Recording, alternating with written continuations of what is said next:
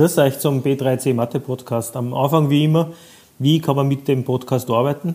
Ihr geht auf meine Homepage www.b3c.at und druckt euch dort die Unterlagen zur jeweiligen Podcast-Folgen aus. Mit dem Ausdruck am Stift und GeoGebra sucht euch einen ruhigen Platz und hört euch den Podcast an. Wenn der Ton zum Hören ist, dann stoppt den Podcast kurz und rechnet in Ruhe euch ein Beispiel. Erst wenn es fertig seid, schaltet den Podcast wieder ein. Lösungswege für alle Folgen gibt es auch online auf www.b3c.at, allerdings nur mit Hilfe von einem dreistelligen Code, den man während des Podcasts ziffernweise mitnotieren kann, immer wann der Ton erklingt. So, bereit?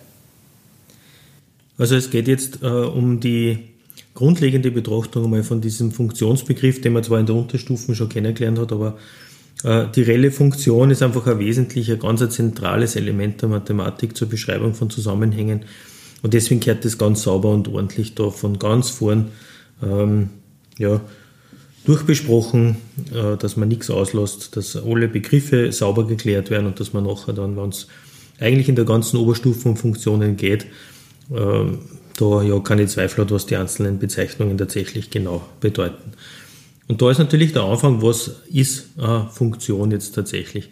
Eine Funktion hat zwei wesentliche Elemente in ihrer Definition enthalten. Die Definition selber, ähm, seht ihr, wenn einer Zahl genau eine andere Zahl zugeordnet wird, so bezeichnet man so eine Zuordnungsfunktion. Es ist dann eine reelle Funktion, wenn die äh, Werte, die rauskommen bei der Funktion, also die, diese zugeordneten Werte, äh, reelle Zahlen sind, dann bezeichnen wir so eine reelle Funktion.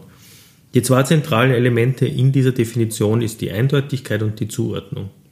Wenn die zwei Sachen erfüllt sind, nicht nur eins davon, sondern wirklich beide, dann äh, spricht man von einer Funktion. Es muss also, wenn ich einen x-Wert in die Funktion einsetze, ganz eindeutig ein anderer Wert rauskommen und nicht zwei Möglichkeiten, von denen man noch eine aussuchen kann. Das ist eigentlich das Hauptkriterium, wo schon bestimmte Zuordnungen, die natürlich auch vorkommen, ähm, in der Mathematik, aber zumindest als Funktion und für die Bearbeitung im Funktionsbegriff schon mal wegfallen.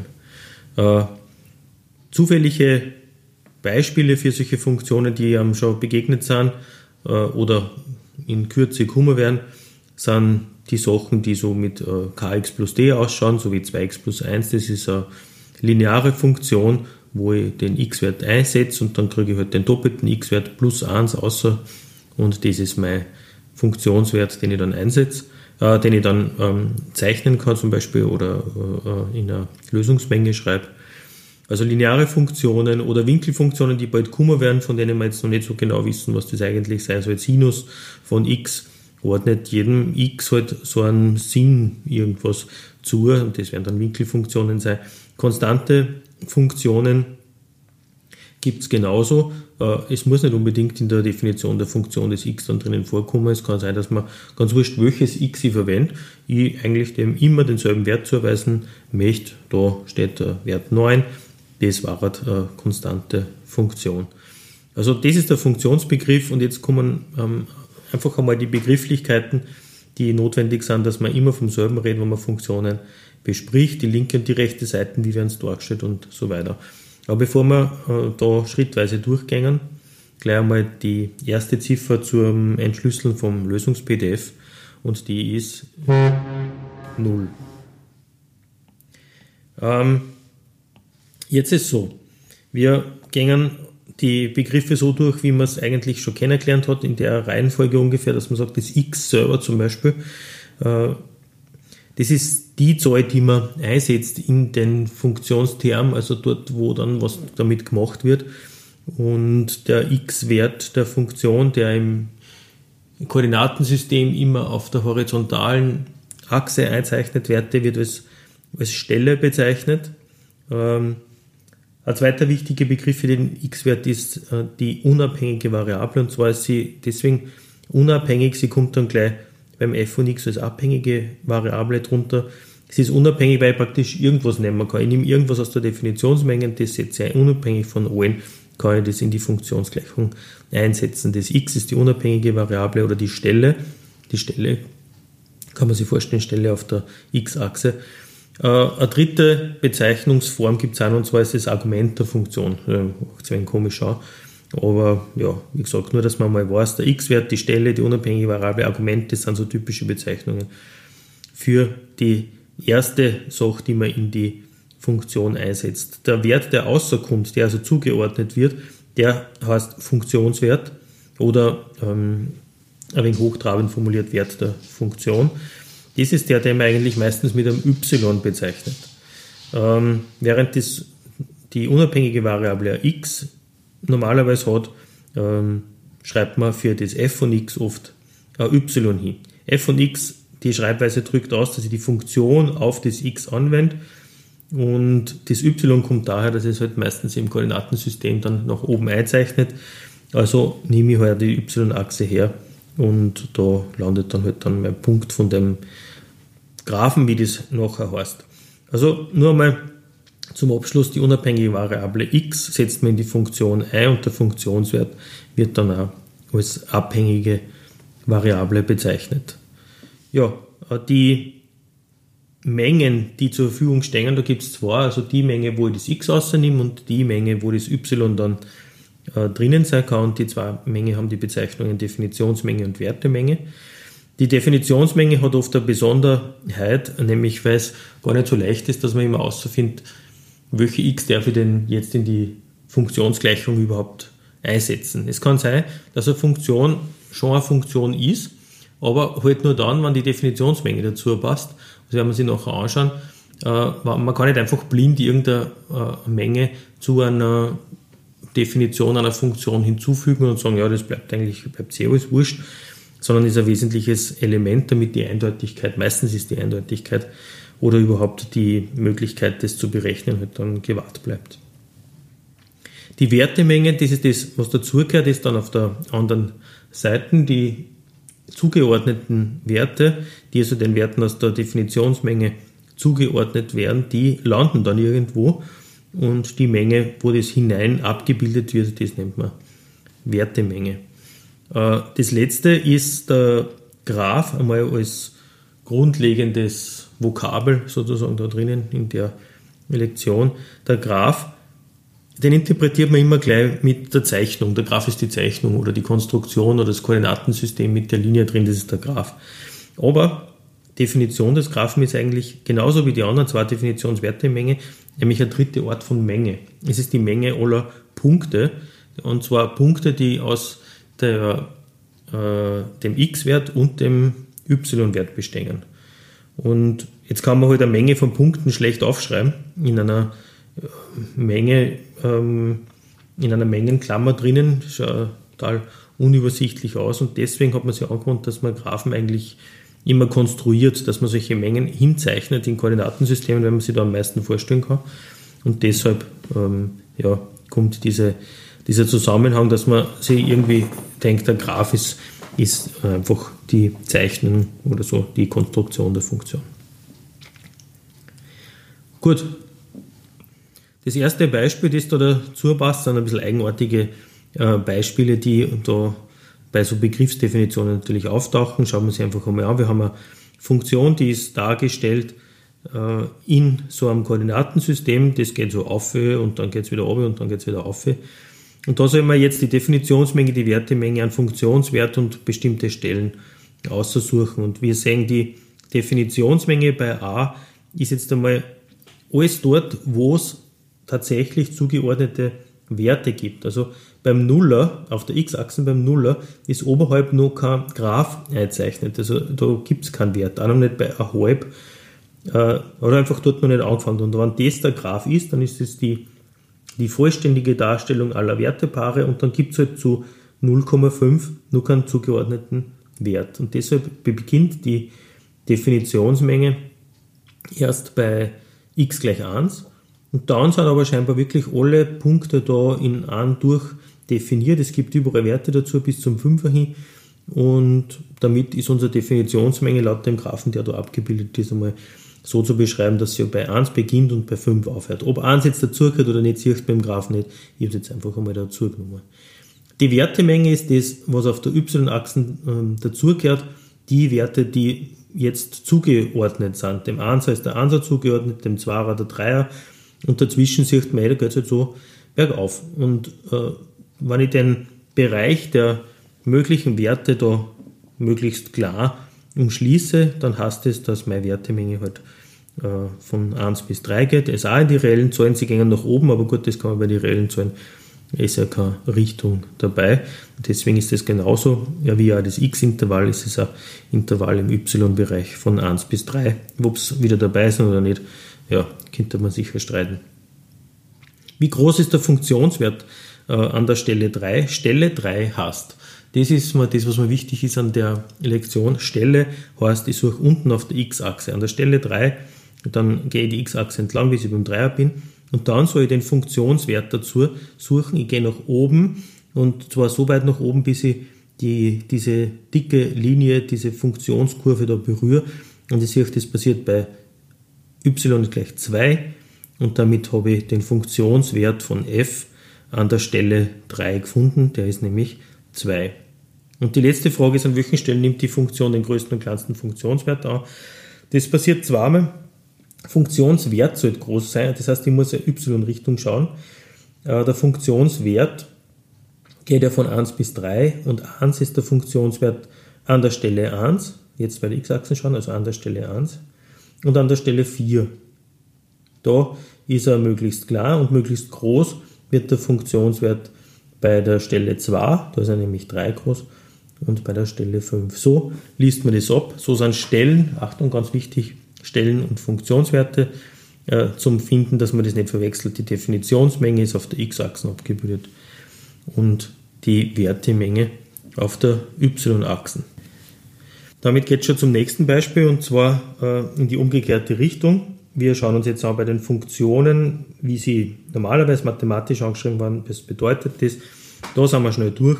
Wenn man da steht, f Klammer auf 0 Klammer zu ist gleich 1, dann bedeutet das, dass der Funktionswert an der Stelle 0, so lässt man das, gleich 1 ist.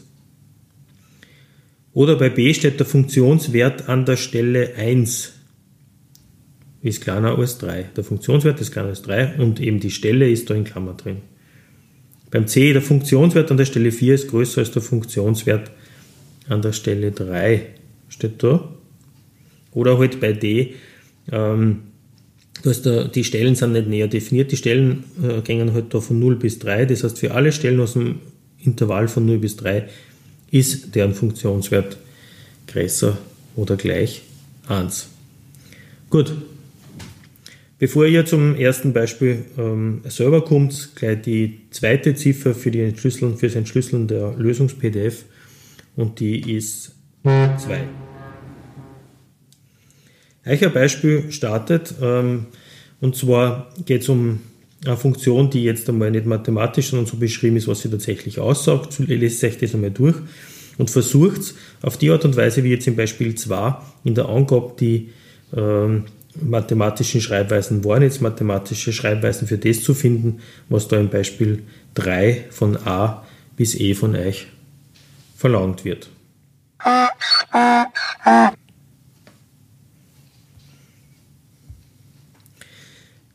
Damit kommen wir zum nächsten Kapitel und zwar die äh, Funktionsgleichung. Wenn man Funktion einer Zuordnung ist, dann äh, schreibt man das natürlich sehr oft in Form einer Gleichung. Das habt ihr schon kennengelernt, das geht natürlich dann auch wieder leicht in den Kopf eine. Man kann die Gleichung so anschreiben, dass man sagt, f von x ist gleich äh, und dann kommt auf der rechten Seite der sogenannte Funktionsterm. Ähm, wie gesagt, da sieht man nochmal die Funktionsbezeichnung, das ist das f, so heißt die Funktion und nach dem Gleichheitszeichen kommt die mathematische Beschreibung, das ist der, der Term der Funktion, der halt da dann definiert, was man eigentlich machen muss. Und oft schreibt man nicht f von x ist gleich, sondern man schreibt eben statt dem f von x gleich y, dass man die Funktionsbezeichnung aber dann nicht verliert. Äh, deswegen schreibt man das f von x dann nur mit einem Doppelpunkt nach vorn. Wichtig auch zum Unterscheiden, es gibt zwei unterschiedliche Formen, wie Funktionsgleichungen dargestellt werden, nämlich solche, die mit y ist gleich beginnen, das sind die einfachen, die im Gewohnt, y ist gleich, da kriege ich praktisch, wenn ich rechts das x einsetze, kriege ich alles außer. Die expliziten Darstellungen, und da muss man sich fast nur einen Namen merken, weil das ist eigentlich das, was am dauernd begegnet. Aber wir setzen uns heute nur mit impliziten Darstellungen auseinander. Da ist das x und y eigentlich irgendwie so verwirrt auf der linken und rechten Seite verteilt. Ähm, trotzdem ist eine Definition durch eine Gleichung und oft kann man es auch umformen auf y ist gleich, dann hat man eh wieder explizite. Ähm, es ist einfach nur äh, ein bisschen eine andere Form der Darstellung.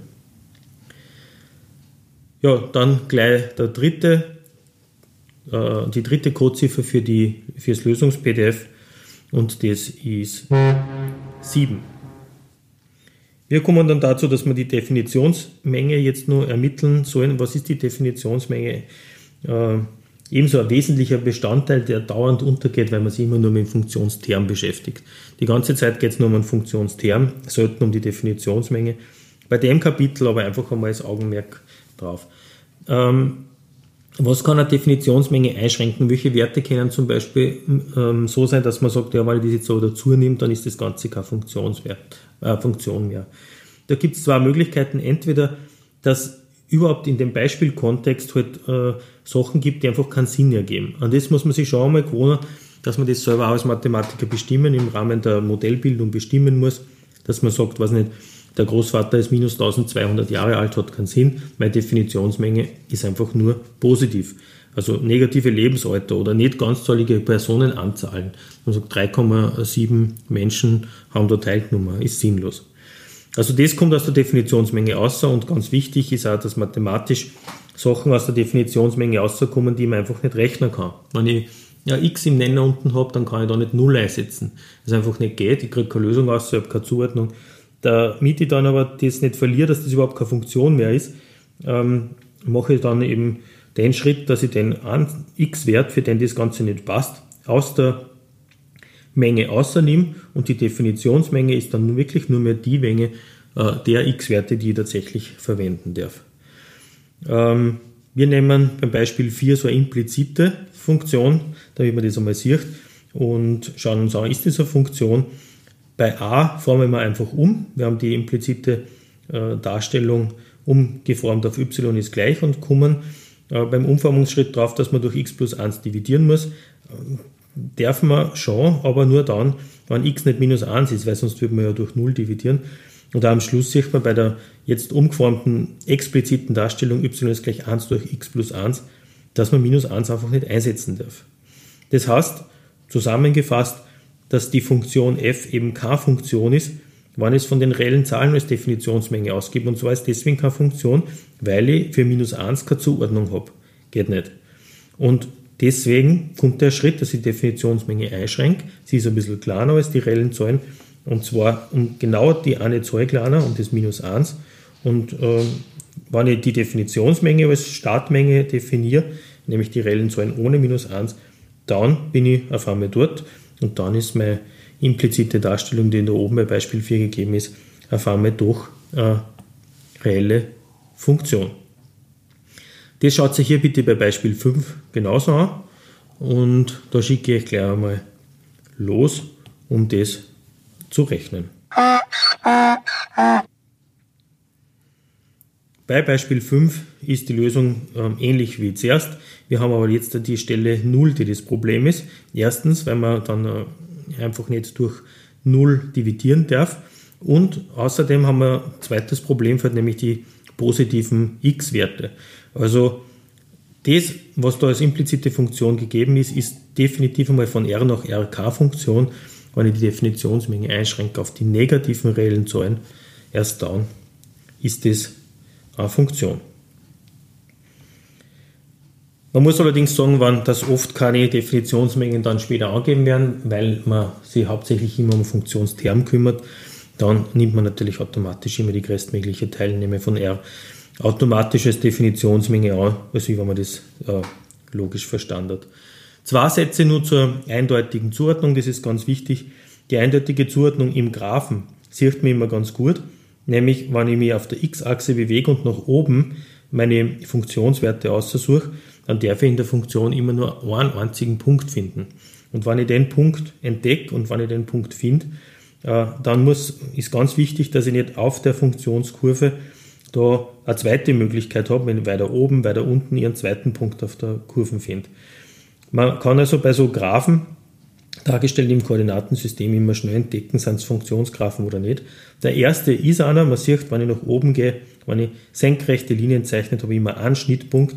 Der untere ist keiner, weil wenn ich eine senkrechte Linie zeichnet, komme ich zu zwei Schnittpunkten. Und zwei Schnittpunkte heißt, dass ich wie da an der Stelle H zwei unterschiedliche äh, Punkte zugeordnet kriege und dann gilt das nicht mehr, dann ist das keine Funktion mehr.